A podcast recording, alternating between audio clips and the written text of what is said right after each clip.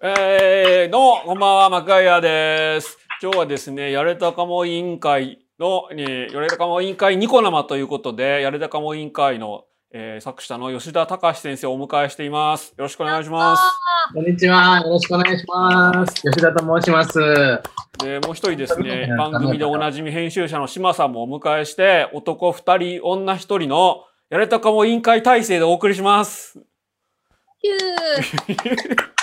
はじめまして。よろしくお願いします。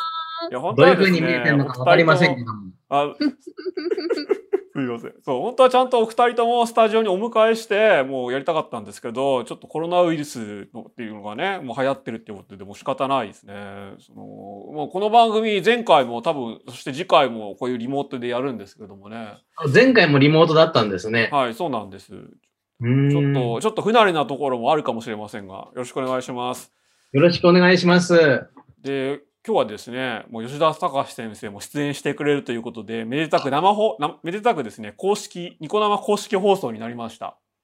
え、あ、それでですね、えーで、前半1時間、えーまあ、多分8時5分前ぐらいまで、この URL で公式ニコ生放送をやりまして、で、後半1時間、まあ多分延長すると思うんですけど、えー後半は、えー僕のマクガイアチャンネルというところで有料でお送りします。で、そこのつなぎの部分だけ、ちょっとですね、えーお休みをいただくかもしれませんが、えー気に入ってきた、気に入っていただいた人はまた有料も見ていただくということで、よろしくお願いします。よろしくお願いします。えーとです内容ね、的には前半と後半、結構後半の方が裏話みたいのが聞けるんですかね。そうでしょう。絶対そうですよ。何を 何がおかしいあ、なるほど。そう、そうなんですね。はい。だから、あの、あの、あれですね。FC2 で言うと、エロいところに行くところで終わるわけですね。はい、そうです。わかりました。最初は前期だけです。無料版は前期だけです。見られるみたいな。そういう感じですね。えっ、とですね、えー、まあ、このやれたかも委員会が、もう世界中で大ヒットしてるわけじゃないですか、吉田先生。うん大進出してね。で、もうね、こう、白石前、主演でドラマ化もされた。そして、えー2巻、3巻と、えー発売されて、えー一応12日、あさってか、あさって4巻が発売されると。えーそしてこの4巻がですね、えー私が取材協力したというか、私が大学生の頃の話が一応元になってるということで、吉田先生とは多分1年半ぐらいお付き合いさせていただいたのかなそうですねは。い1年半もやってましたね、私ね。はい。その、ずっとメールでね、はい交換させていただいて。ネームを送ってもらって、それに、あれこれイチャモンつけたら、吉田先生が直していただくとうんいうような形でやってたんですが、はい。この度メーテダク単行本にまとまって、これが紙として来るかと思ったら、紙の単行本発売延期ということで、ちょっと残念そうですねが。なんかあの、世界中で大ヒットしてるはずなんですけど、やっぱ紙の単行本延期ということで。あもうしょうがないですよ。新型コロナウイルスは世界中で流行ってるんで、もうしょうがないんです。いやー、でもね、まあ、売れてたらね、出しますからね、出版社もやっぱね。うん。あ、そう、慣れ初めね、慣れ初めからお願いしますってコメントが今あったんですけど、まあ、あれですよね、その吉田先生が、そのやれたかも話を募集したんですよね。はい、そうです。そこに私が、その、ちょっとブロマガで書いた話を応募して、なんかブロマガで書いてもいまいち反響がなかったんで、まあ、せっかく書いたから、これは応募しようかなと思ったら、まあ、吉田先生がこの度取り上げていただいたということということで、もうすごく嬉しかったんですけれども。僕ネ、ネットではい、この募集したときに、一番長文が送られてきたのが、はい。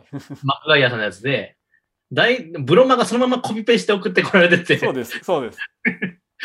むちゃくちゃ長いのよ。で、これ今書けないけど、なんかそのうち書きたいなと思っててはい、結構、あの、返信したのが多分1年とか2年後とかじゃなかったそうかなと。でしたね。はい。ね。いや、僕もこれは長いだろうなと思ったんですがうん、ちょっと、例えば吉田先生みたいなね、方が読んで、どんな感想を抱くかなっていうのがちょっと気になってたんですよ。そしたら、割と好感触だったんですが、はいまあ、長いと言われて、まあまあ、そうだろうなと思ったんですが、まさか漫画化していただけるとは、ちょっと思わいや、なかった。でもなんか、こう、こう、まあ1話完結ずっとやってて、いつかこう長いのできたらなと思ってて、まあ、ようやく、まあ、やろうかなとずっと思ったんですよ。でも、こう、やっと4巻で、その、なんていうか、空気ができたかな、みたいな感じですね。嬉しかったですね。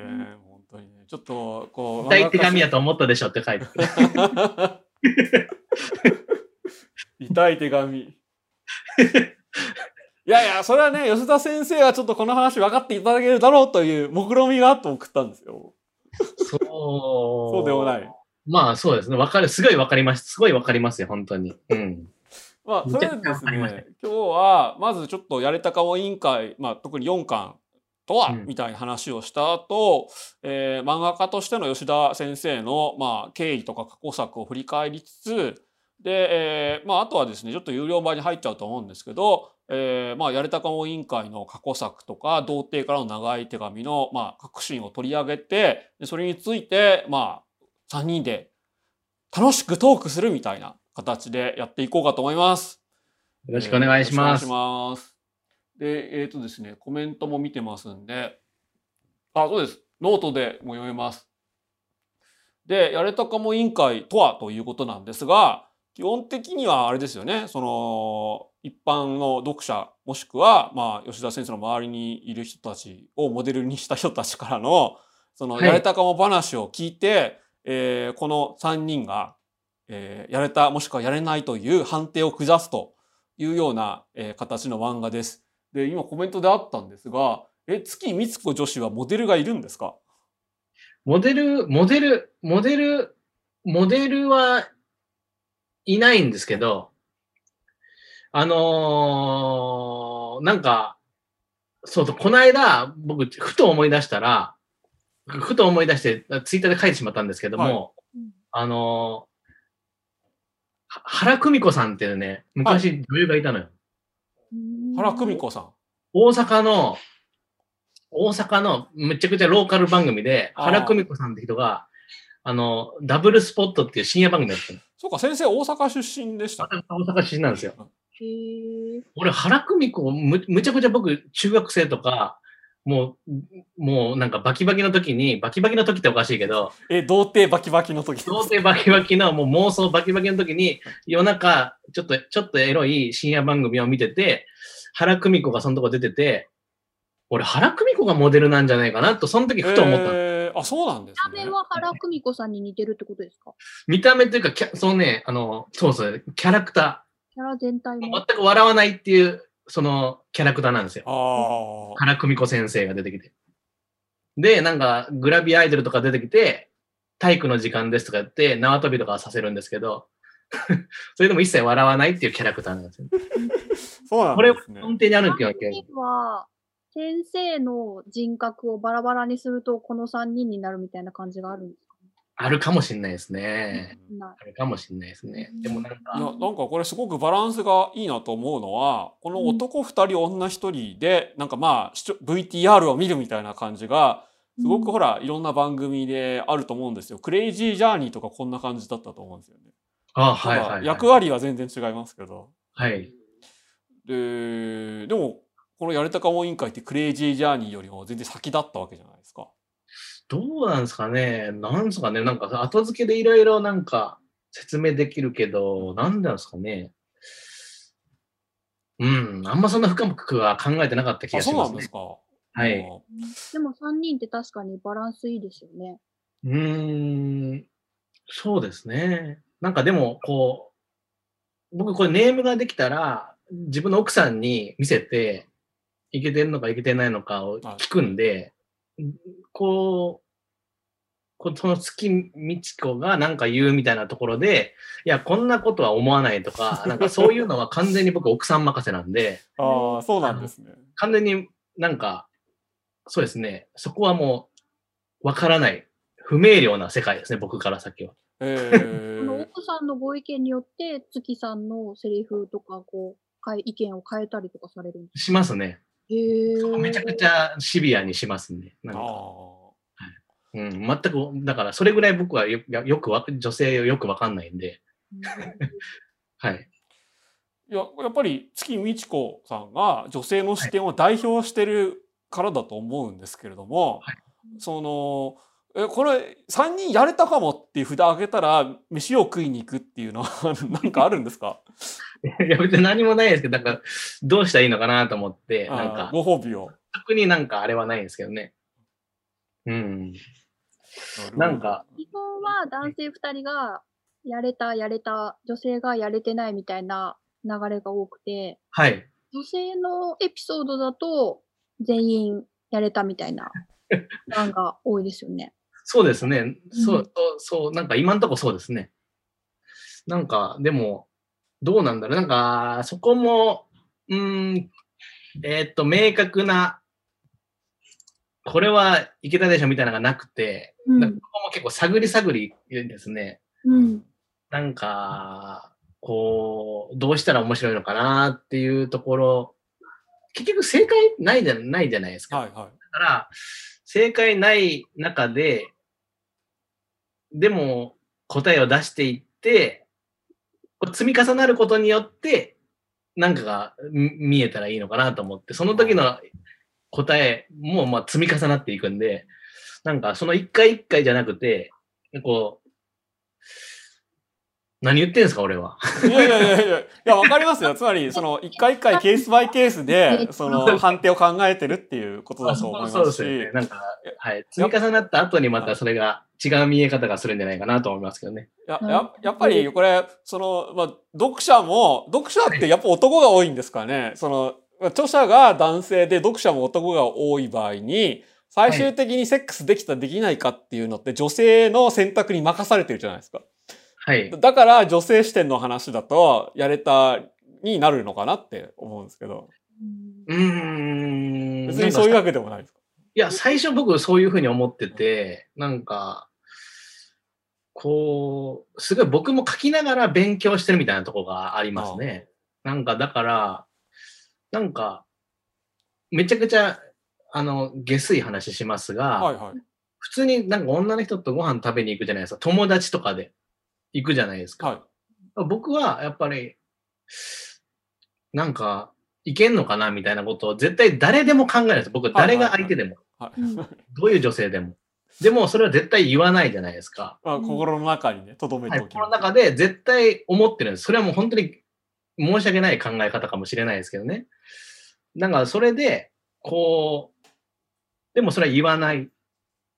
けど、考えてるよねっていうのが一つの僕のこの、あの、提案なんですけど、でも、こう書いていくうちに、あ、そういうことを別に思ってないのかとか、そういうわけでもないのかとか、いろんな人の意見があるんだなってことを、まあ勉強しつつ、いろんな人のエピソードを読んで勉強しつつ書いてるってところですね。うんだから価値観がど変わっていってる気がしますね。1巻から書3巻。きながら変わってったと。変わってますね、だいぶ。年老いたのもありますけど。えっとですね、まあ、それでえ今まで1、2、3巻と、えー出してて、まあ、これが全部短編、まあ、連作だったわけですが、まあ、今回4巻が僕が、えー投稿したエピソードが元になってるということで、ちょっとこのあらすじからちょっといきますか。お願いしますえー。っとですね、まあ、い一応、寺コーチさんという、ちょっとここでですね、僕実名を出す、出しそうでちょっと怖いんですが、まあ、出さないようにしましょう。まあ、寺コーチさんという方が投稿したという、まあ、持ってき、話を持ってきたということになります。で、この寺コーチさんが大学生時代、えーもう20年以上前の大学生時代に、えーダイビングサークルに入ったら、そこで気になる先輩がいて、で、その後4年間、えーの話が元にな、まあ、話が、えー一応元になってると。で、この、えー、日野先輩。日野、日野先輩。やばい、なんか、もうす、もう少しで実名を出しそう。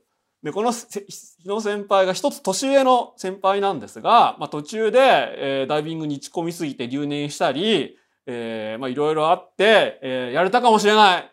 特に、こう、動機までしてこれはやれるかもしれないが、やれなかったと。でもやれたかも。あ、どうしました？島さん。ん？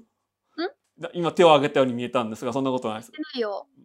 という話です。ええ大丈夫かな？伝わったか大丈夫じゃないですかね。な 大丈夫詳しくはな？んかえええ、そうです。詳しくは4巻をお読みください。でも実際に憧れの先輩がいて、はい。片思いしてて、はい。で、片思いのせいでなんか気狂うような、ちょっとストーカーまがいの行動に出たりっていうのは、はいあれは結構本当のことなんですそれはか本当です。おー、やべえ。どうした、しのさん？どうした、どうした？どう。そっか。はい。そうなんだあ。の、まあちょっとマク、あの、マグガイアさんはちょっとずれてるところがあるんで、正直なところ。いや、これがね、いや、そう、そう、そうなんですよっていうか、ちょっと、まあ、これでね、4巻、四巻を全部、ちょっと、このネームもらって、まあ、ここはこうなんだ、どうだ、みたいな話してて、で、その後、もう、吉田先生が素晴らしい、その、まとめ方をしてくださって、あ、これはね、もう本当に吉田先生ともう心が通じ合ったなと僕は思ってたんです。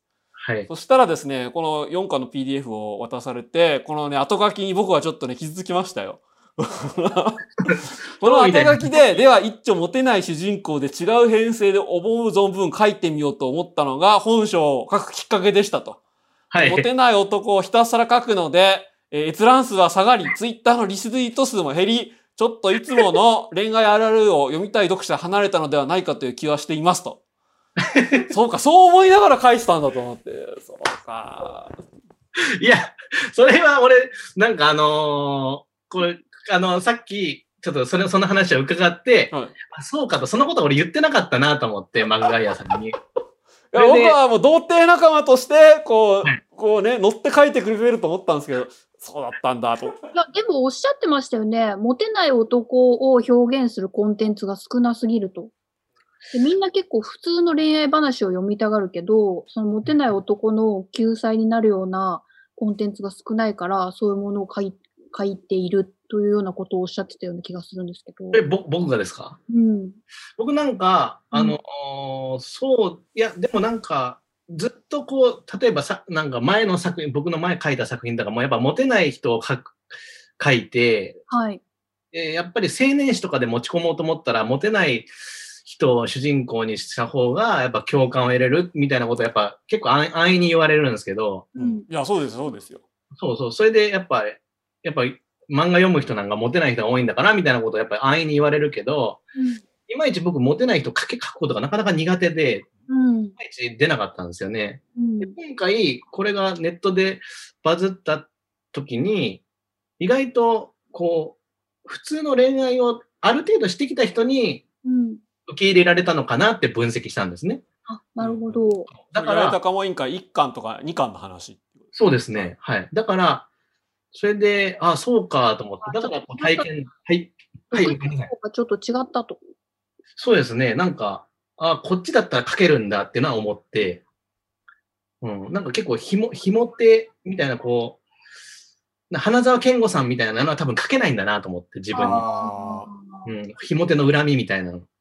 あんま俺、俺あんまそういうの好きじゃないし、そうなんですね。はい、結構、あんまそういうの苦手な、苦手というか、あの、書こうと思っても結構わざとらしくなるっていうか、本当に思ってないから。そこにチャレンジしたのがある種4巻であったという。で、でも、こう、そうですね、そう、そういう感じですね。3巻のラストの話も結構そういう話で、はうん。で、そっから、一回こう、モテない方にこう、潜ろうかなっていうか、なんかこう、うん、そっちもいけるはずだ、みたいな感じで、やった、やった感じですね。なるほど。いや、めちゃくちゃ潜り切ったと思う。そうなんですね。潜り切れましたね。すごい読み応えありますよ。でもそれも、そういうふうなことを僕はマグヤさん言ってなかったんで、ひたすら僕はマグヤさんの話を聞く、聞く係になってたんで、とか、後書きでこれを、あそれが びっくりされるっていうのは、ちょっと面白かったですね。マジですか？もうちょっと僕後書きで裏切られた気分ですよ。ドクターはドクターで、漫画ではこう書かれてるけど、はい本当ちょっとモテて、モテたこともある俺みたいなプライドとかあるわけでしょ？あのね、大学時代に関してはなかったよ。なかったんだ。ああ、じゃあ、でもそれ以外はあった感じを今匂わせたよね。いやー、どうかな 匂わせがすぐバる。レる人なんですね、やっぱね。あったかなどうかなどうかなみたいな。ちょっと含みを持たせたいみたいな。なんだろう、なんか、別に童貞じゃねえよみたいな感じが出ちゃったな。今もう童貞じゃねえよみたいな。今は童貞じゃねえよみたいなな感じるほど。そのプライドはね、確かに尊重されたい部分ですよね。今は彼女いないみたいな感じ。昔はマクガイアさんはそういう話、あ、ごめんなさい。はい。いや、大丈夫。はい、あマクガイアさんはそういう、そのひも手みたいなマインドとか、なんかそういう、なんか、モテるやつ死ねみたいなのマインド、そういう風なのノリ好きなんですか？好きですね。あ、好きなんだ。花沢、花沢健吾先生のルサンチマンとか、もうなんか何回も読み直した記憶があります、ね。ああ、そうか。なるほど。うん。だし、そう、だからその、このシェアバディか、ちょっとこの後多分話題に出ると思うんですけど、この吉田先生がスピリッツで、えー原作書いてたシェアバディとかも、一巻目は完全にそんな感じだったんで、あ、やっぱり、やっぱり間違ってなかったとか思ったりもしました。ああ、なるほど。そうか。うん。そうだったんですね。そう。まあ、えっ、と、で、それでね、この5巻から元に戻り、そこそこ異性と会話したりはできる人のエピソードを書いていきたいと思いますと書いてあって、そうか、じゃあ俺、あんまり異性と会話できなかった人だったんだとか思って。すいません。そうかと思って。まあでも確かに大学時代はそうでしたよ。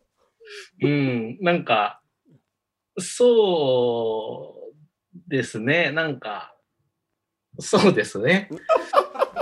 結局この、でも4巻を通してみると、やっぱりこう、うちにこもりがちっていうか、そうですね。内政のページがすごく多い、多いですよね。はい、そうですね。確かに。結局そのどっか時そんなに先輩と深い話してないじゃん。そうそうそう。してない、してない、してないよ。うん。してないよ。してないしてないみたいな。そこだよね、やっぱりね。え？な、なにいや、あの、できな、やれなかった理由40何個ぐらいあるっていうけど、一番でかいのそこだよね、みたいな。もっと先輩と深い話をしろと。あそうですね。そうでまあすね。そうですね。なんかこう、エピソードとか読んでると、こういうことがあった、ああいうことがあったみたいなことをみんなか書いてきてくだくださるんですけど、うん。なるほど、そうか、とかこう、やっぱこう、これ、こんなこと好きじゃなかったら言わないよね、とか、まあ思うんですけど、うん。まあ、マグガイアさんの話は大体こう、外側からの事象が多いみたいな。そうか、まあそうかもな。あんまりエピソードが、そんな大したエピソードがなかったかもな。みたいなところが、そうですね。内政が多い感じ。そうですねう。んでも、でもそこが面白いところでもあるんですけど、はい。うん。はい。そうそう。でもなんか、そう、なんかあれですね。うん。まあ、でもそこもが面白いところだと思います。はい。4巻、4巻の読みどころですよ。そこは。読みどころでもそ、そうなんですよね。こう、でも、そう、でも、これが、俺は、なんか、例えば、マグヤさんは、ちょっと、こもりがちであるみたいな、こう、変だから、みたいなことを言うこと自体が、またマグヤさんを生んでると思うんですよ。何ですか、それは。だから、その、まあ、うん、ちょっと、そこれは、あの、変な、結構言葉を選ばなきゃいけないなと思うんですよ。はい。エネルギー源になってるから、これは。この だから、なんかこう、それ以外の、多分、ずっとこれまで言われ続けてきたんですよ、マクガイアさんは。まあそうですね。そう。で、それに対して隠れ蓑として、なんか、こう、事故を、こう、いや、もう、あ、俺はなんか違うからってことではい作り上げてきたんだけど、なんかそれことね、こう、世の中が、こう、融合できればいいのになと思って書いてたんですけどね。なるほど。いや、ちょっとね、吉田先生のそういう思いは、特に最後の方のですね、その、やれたかも委員会による判定のところでもう伝わってきましたよ。そうですか。あそこはもう本当に吉田先生にお任せしてよかったと思いました。もう、あそこはもうみんな泣くとこです。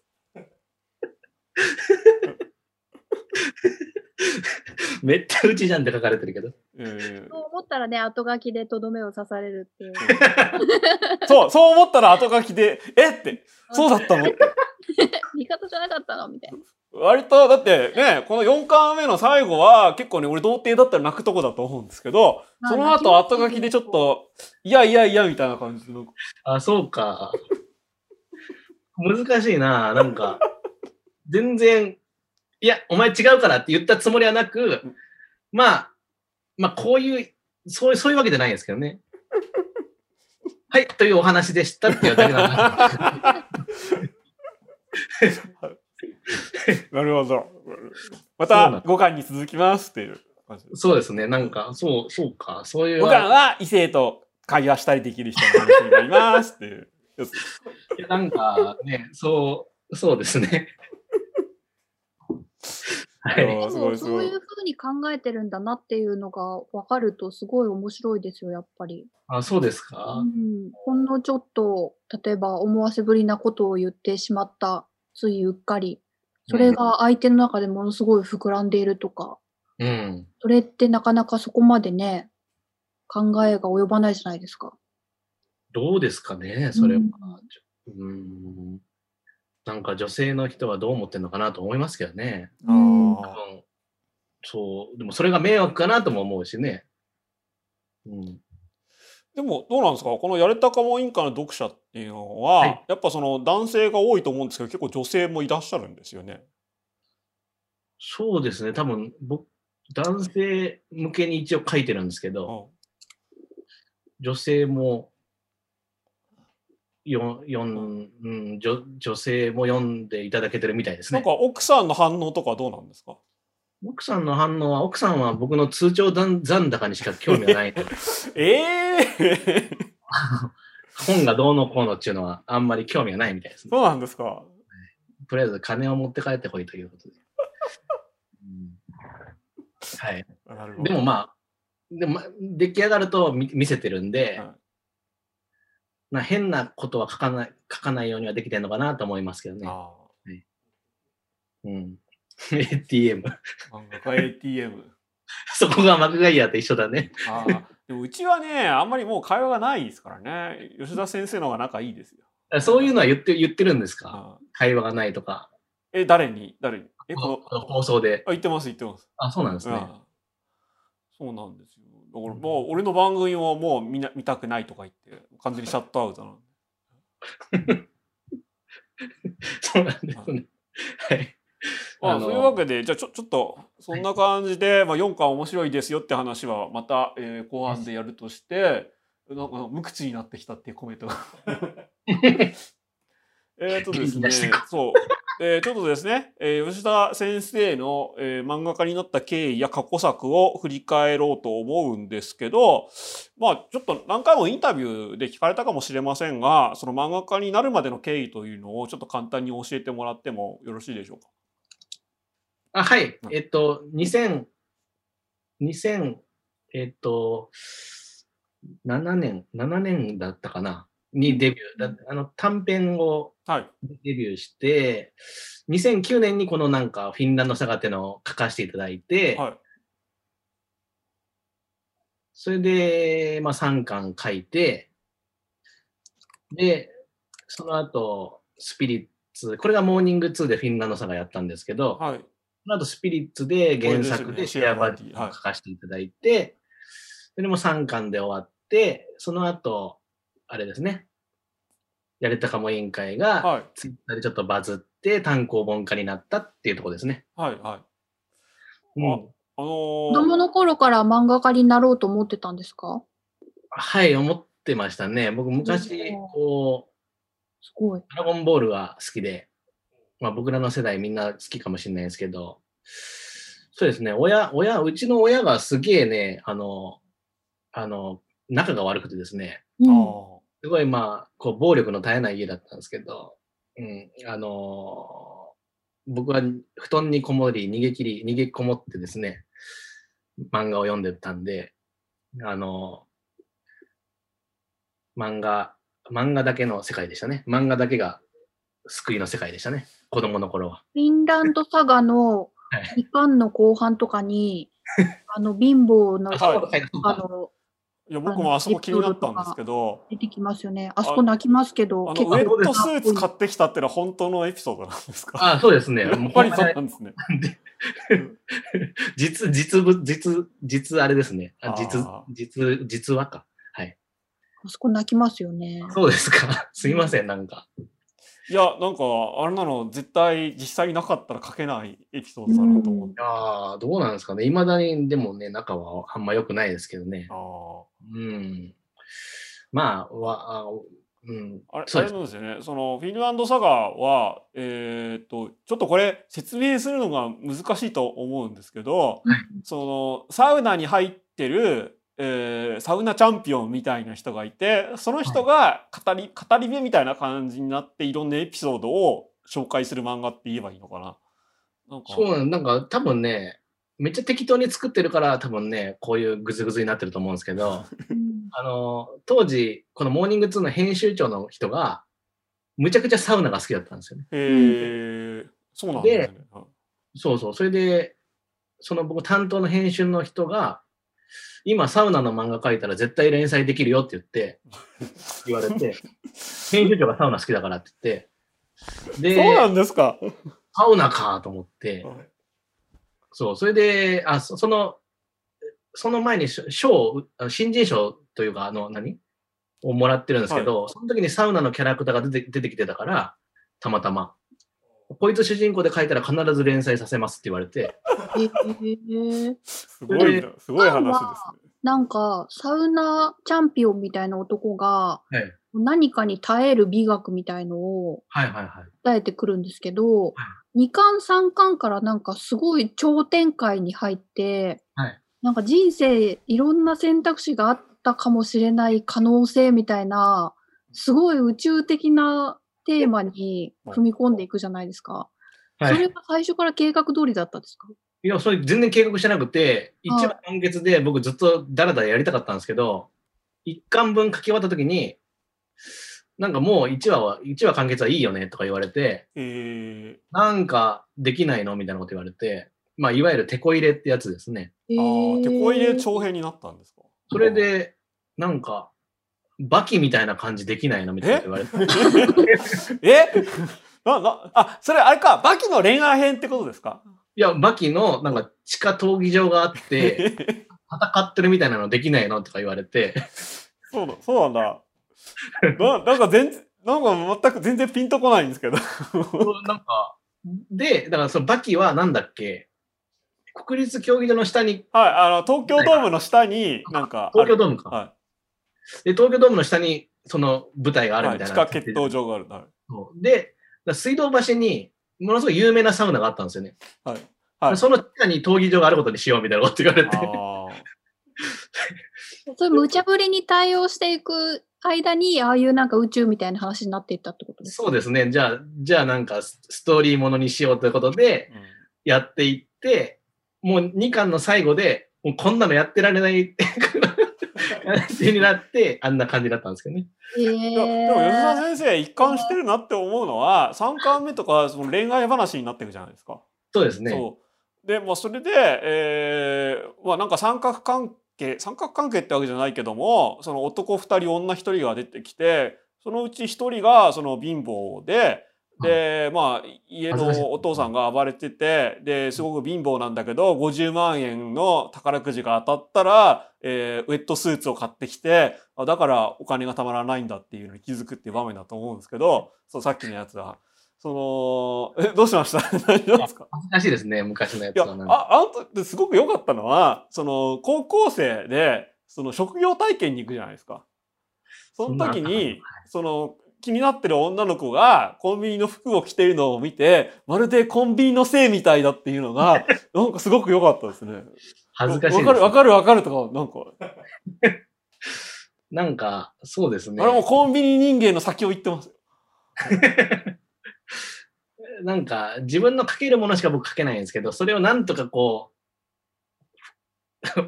いただいたチャンスっていうフォーマットにこうねじ込んでいくみたいなことですよね。だからね。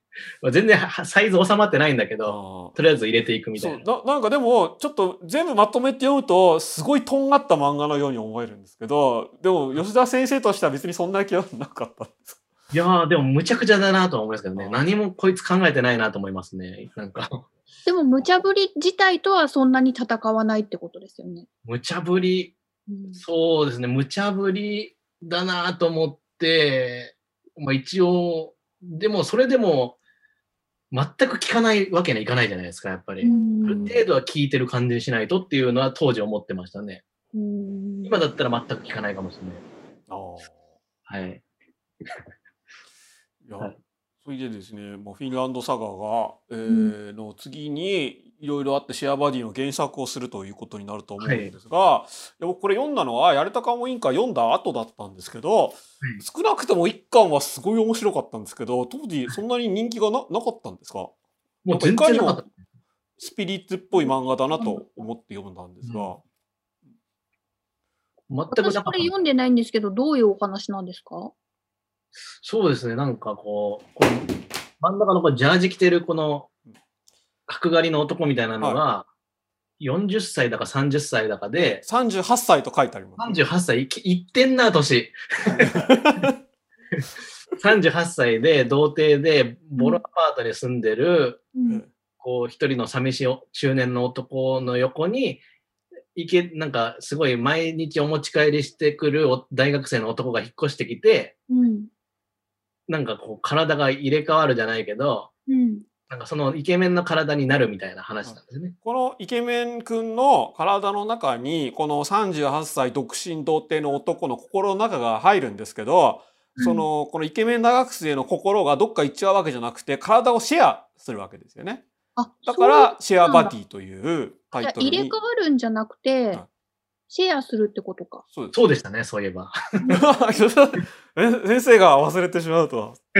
そ それでなんか体の自由はこの独身童貞がつかむんですけど、うん常にこのイケメンの意識は横にあってほら、うんあの寄生獣ってあったじゃないですか。うん。寄生獣みたいな感じでその右の意見を伺うみたいな感じでイケメン君の意見を伺いながらなんとかセックスできるようにこう持ち込むという話になってて。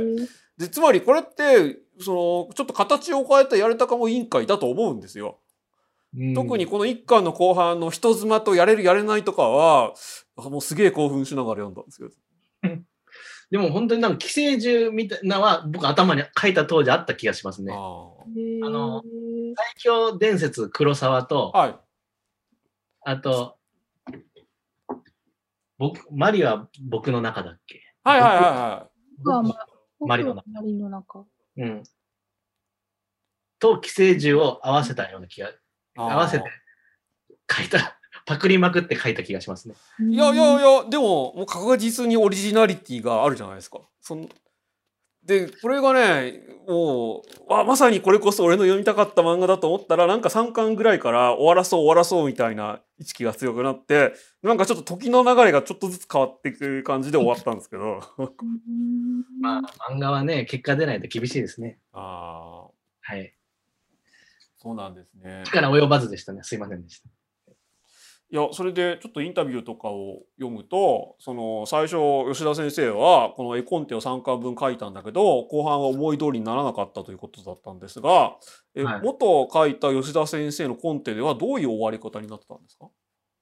なんかね、あのーまあ、け結局、まあ、まあ、あのちょっと、あの、も、揉めまして、はい。揉め、揉めて、制作途中に。揉めて、で、こう、あの、原作、ネーム原作だったんだけど、ネーム原作を変えてくれって言われたんですけど、でうまく変えれなくて、うん。じゃあこっちで変えるわみたいなことでもう変えて進んでいったんですね。うんうん。へえ。で、僕、変えたなと思って、変わったなと思って、僕は僕でマンネームの、自分のネームの先を書いて、それを渡して変えて書くみたいな変なと、変な。変な作り方になって、で、僕のやつは僕のやつで終わりがあるんですけどね、ちゃんとね。はいはいはでもそれはなんかどっか、家のどっかにありますね。い。家のどっかに。はい。あの、日の目は見ることはなかったですね。ああじゃあラストは吉田さんの意向みたいのはあまりはほとんど反映されず、そうです全ね。く違う終わり方になったと。そうです。僕、だから読んでないんですよね、3巻をね。うんなんか。おだから読んでなくて、読んでないかどうなったかわかんないですけど、あのなんか、なんかね、いつかどっかでなんかまた、まあでもそれは違うか。うんうん。なんかね、それなりに完結はさせたんですけど、途中、そうう、ん途中でこう、一応話としてはなんかね、微妙な話、俺の方もあの、3巻も面白くないと思いますけど、僕の原作の方も多分面白くないと思います、多分。そう なんですか。でもそっちも見たい言われてますよ。そうだよね。そうそう。はいでも、なんかほら、1巻とか、まあ2巻の頭の人妻とキスして、唇ハムハムとかは、もうすごい吉田先生っぽいなと思ったの。あ そうですかねで。もなんか2巻の後半とか3巻になるとそういうのが全然出てこなくなって、ああれ？とかね、ちょっと思ったりもしたんですけど。うん、なんかね、うん、なんか、そうですね。よなんか結構、いえあの、編集の人がやりたいことと僕がやりたいことは全く違ってたんでうん、あの、ちょっと、き切り裂かれた感じですね。はい。全然違う話ですけど、はい。吉田せ吉田さんは漫画でキスシーンを書くときに、はい。ヒュムって擬音にしますよね、絶対。ちむって書きます。島さん、島さん、そんないいところ。チューじゃないですよね。チュムって書きますよねち。むって書くかもしれない。あれはなんかこだわりあるんですか？ちむ、ちむって、ちむってでも言いますよね、でも。今キス、キスしたとき。他の漫画で見たことないし、なんか可愛いなと思ってました。ちむって言うかな？いやまあ、それ聞聞こえた通り書いてるだけなんですけどね。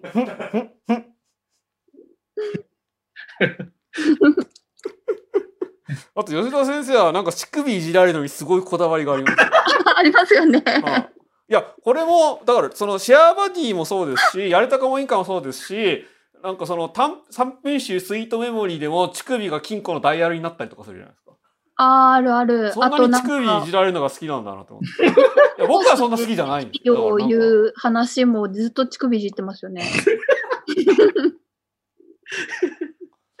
その辺の性癖がこのねシェアバディ3巻ではねあんまなくなってるっていうところがねあ あなんかなんかあったんだなとかね思ったりもしたんですそれは大事なとこですよ。そう大事なところです。いや、あの、僕、僕がどう好きとか、そう、どういう子じゃなくて、あの、そういう、そういう作品内のフィクションっていうか、そうなんですか。たまたまそれが毎回出てきてるってだけですけどね。たまたまですよね。たまたま。そうですね、たまたま僕がどうこうってわけではないと思いますけど。怪しい。じゃあちょっとシェアバディの元元本当はあった参加の話はまたどっとちょっとどっかで聞くということで。そうですね。えーっとそれで、えーやれたかも委員会をまあ書いて一応その、えーバズったということになると思うんですが。えーっとですね、ちょっとその前に「スイートメモリー」という短編集も、えー吉田先生出してますよね。えーっとこれは電子出版だけなんですか？はい、そうです。でぜひ、書籍にししたい方がおられましたら連絡ください。これ紙で欲しいです。そう書籍で欲しいですよねやっぱ。うんそうかなと思ったんですけどね、いろいろね、なんかデータを電子用に作ってるんで、それをまた紙書籍用にしてなんか結構大変ですよね。特にこのスイートメモリーにはその短編時代の読み切り時代か読み切り時代のやれたかも委員会の1と2が載っててもう2とかは、はいもう今やってるやれたかも委員会と全く遜色がないくらいのお話だと思うんですが、はいえーあと最近もこのまあ続編続編っていうか短編集2巻目かを出されてでこれも面白かったですね。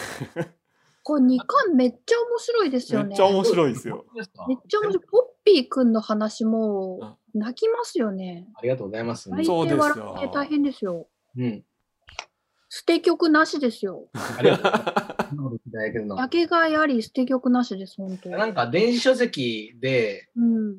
あのー暮らしていこうと思って、うん。電子書籍ってやっぱセールをしないとこう売り上げが伸びないっていうのがあって、うん。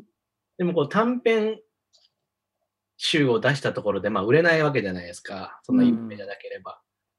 でもこう連番を振ってたら、こう1巻、2巻、3巻、4巻ってなって、やっぱりこう1巻から3巻まで無料とかななったら、あうん。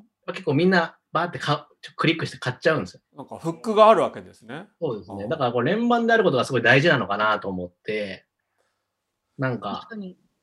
そういう、後々こういうのを貯めていけば、うんなんかお金になるのかなみたいなことをを考えて、こう、とりあえず作品を積んでいこうかなって思ってるところですね。うんなんだっけ特にこの2巻は、まあ、そのスーパーボールの話とかお父さんのアロマキャンドルの話とか月産で書かれたその長編長編っていうかまあ読み切りが多いと思うんですけど例えば小学館の方から短編集出すみたいな話はななかったんですか？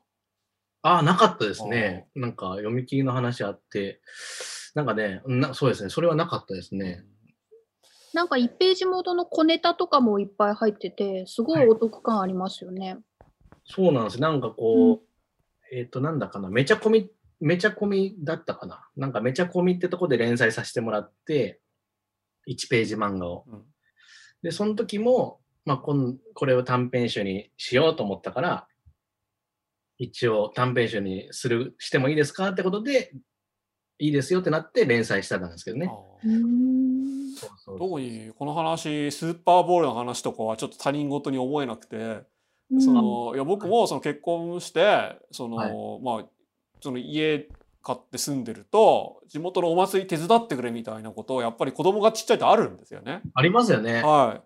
それでどうしても手伝わなくを得なくてそのもうなんだろうなんか綿菓子をやらされたりとか するんですけど。あるある。確かにその時子供がものすごいこう執念で食らいついてくるのは ありましたよね。よかったですそう。そう思っていただけると。なんかそういう細かい観察を生かした描写みたいのが、すごいなって思うんですよ。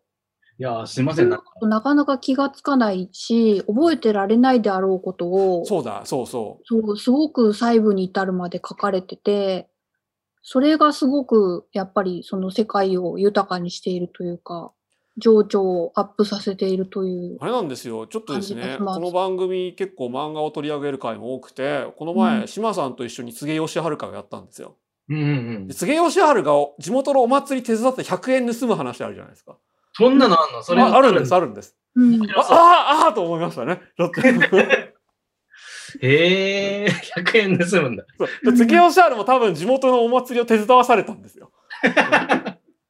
で柘植義治は多分焼きそばやってました焼きそばやってて100円盗む話やってて そうかこういうのはみみんなあるんだなと思っていやー、いいですね、それはね、本当に。ありがとうございます。はいそういう細かいことって、なんか後で漫画にしようと思ってメモされてたりするんですか？メモはしないですね。なないんんですか？書くとき思い出すんですか？書くとき思い出す、なんかこう、書くとき思い出すというか、思いついたものを全部書いてるんで、うん。こう、思いつかないものは書かないっていう思い、えどういうこと？え、なんで、えっと、記憶が繊細なんですね。記憶の解像度が高いんですね、きっと。なんかこう、思う、えっと、そでもそんないっぱい思いつくわけじゃなくて、だから、うんある日、じゃあなんか書いてくださいって依頼が来たときに僕何も書けないんですよ。うーん。ただ単にこう、思いついたときに書くしかできないから、すごい困ってるんですよ。だから僕はそれを。うーんえそういう意味で言うとこのお父さんのアロマキャンドルの話は奥さんに何か言われたりとかしたんですか？もうそれはもうね、こう、それはね、あの、秘密にしてます。秘密？秘密？秘密そうなんですか？あのなんか、編集者がいいるいいたから、はいうん編集者の人に見せて OK もらったからいいかなと思って。奥さんには見せてないと。そうですね。ああなるほどそうですよね。うんまあ、全部フィクションですけどね。な だから、るほど。こう、うん。なんか、思い、そうですね。思いついたときにか書い、うん、そうです。書いてここに虚実取り混ぜて。そうですね。あのですね、このスイートメモリー2巻はもう絶対に読んでください。特にこのお祭りの話と、えーお父さんのアロマキャンドルの話は絶対に読まないと今の、えー、下りがわかんないと 思います。でも、あの、セールするんですよ。明日か明後あ日ぐらい。そうなんですね。はい。だから、ねその時に買った方がいいですね、皆さん。ていうか、あの Kindle Unlimited してましたっけ？ Unlimited にも入ってるか入ってます。よね。 Unlimited で読めます。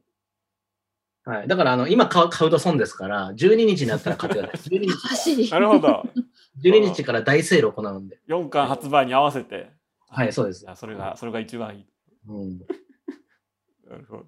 そうそうそうそう。してるよ。うん。え、セールしてんのかなもう。いや、12日からだと思うよ。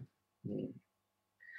そうそうそうそう。よろしくお願いしま本当ね、盛りだくさんでお得ですよ。そう。あ、うんそうか。えっとですね、そんな感じでもうちょっとでね、その無料分が終わるんですが、どうしようか。えっと、ちょ、ちょっと、やれたかも委員会の、まあ、4巻のちょっと名シーン紹介みたいなのをちょっとやってから有料版に行こうかと思います。す。うん。で、えっとですね、えーちょっと僕と島さんとで、その、それぞれ印象に残ったシーンっていうのを、まあ、挙げたんですが、えー特に4巻でですね、ちょっとこれだけは、これだけはどうかっていうのがありまして、あの、いろいろキャラクターが出てくるんですけど、その、日野先輩の同期の、まあ、別の先輩が出てくるんですよね。うんえーこれ名前なんだったっけ？実名はわかるんですけど、日野先輩はドクターが好きだった先輩でしょ、けそうです女性の。そうです。その人のお友達がこのはい。半眼の女性でしょ？そうです名前な。半白眼の。そうです。三白眼の女性で、あ添島先輩、添島副島先輩か。はい。ここら辺ですね、その、僕が書いた、おその、げ原作っていうわけじゃないですけど、元の投稿したやつを、結構吉田先生が、この、かなり整理してくれて、うんその、ファミレスに行って、その、いろいろ話を聞いてくれるみたいな感じになってるんですが、えーそれでですね、で、その後、その、その後、まあみんな就職するんだけども、ちょっと大変かもしれないみたいな話になって、で、二人で写真を撮って、まあ、なんか別れるという感じなんですが、ちょっとこれをね、吉田先生に書いてもらって、僕やっと分かりました。これはね、添島先輩と確かにやれたかもしれない。ん？あ、なに、え、あ、ちょっと島さん島さんどうした？いや、マジマジマジマジマジ。いや、まあ、これはだって、だってですよ。まず、それこの添島先輩が同僚のみおちゃんを連れてきつつ、この後ファミレスでみおちゃんは先に帰っちゃったと言って二人っきりになってるんですよ。まあ、そして、その後、なんかちょっとしっとりした話をしつつ、えー二人で写真を撮って帰る。ハテナが溢れてますけど、コメント欄に。はい、そういうところでした。えこれはね、僕も気づかなかったんですけど、これは確かにやれたかもしれない。いや、この間、うあの、今の話全無視しますけども、この間、島さんと僕とマクガイアさんで、この打ち合わせというかね、飲み会し顔ま合わせをしたときに、島さんとマクガイアさんが大喧嘩を始めたんですよ。本当に、あの、なんか、こんな感じでマクガイアさんが喋るから、なんかこう、中華屋でね、もうなんか、すごい、すごいいさかいになって、あの、まあまあまあまあ、みたいな。初対面先生に止めていただいたんです。初対面でなんで俺喧嘩仲裁しないといけないんだと思いながら。だから、それはね、こうね、マグヤさんはね、それもいまいちなんで怒られたかわかんないみたいな、あいやいや、さすがにあれはわかります。あれあれは今まさに、でも今まさに分かってない感じがするから、多分ね、分かってないです。そこです。まあまあ、ちょっと、ちょっと、これは、ちょっとですね、この後、その、有料版で話しましょう。ちょっと、ちょっとですね。ええーここでですね、あの、ひとまず、えー公式生放送は、ちょっと一段落つけたいと。今のやれたかやれないかの話は終わりでいいんですか？いやいや、この話続けます。その、有料版でちょっと続けます。ええーっとですね、えーというわけで、えー皆さんどうも1時間ありがとうございました。この先ですね、こ このこの先どういう話ですか？えーこの先ですね、えーやれたかも委員会4巻や、まあ、もしくはその、まあ、2巻3巻のやれたかも委員会の中から僕と島さんが印象に残ったシーンをこんな感じでピックアップしつつやれたやれない話に花を咲かせようと思います。えー絶対にもち 盛り盛り上がること間違いなしですし僕はやれたと思ってます。入会はこちらじゃねえよ、これ。というわけで、えー、とちょっとね5分休憩を挟んでから8時からまたちょっとねこの続きを私の幕ヶ谷チャンネルの方でやりたいと思いますんで、えーぜひ皆さん入ってください。じゃあ一旦二重になりますんで、はい皆さんそのままお待ちくださいという。はい一旦負担になりますので皆さんこのままお待ちください。ありがとうございましたありがとう。ございました。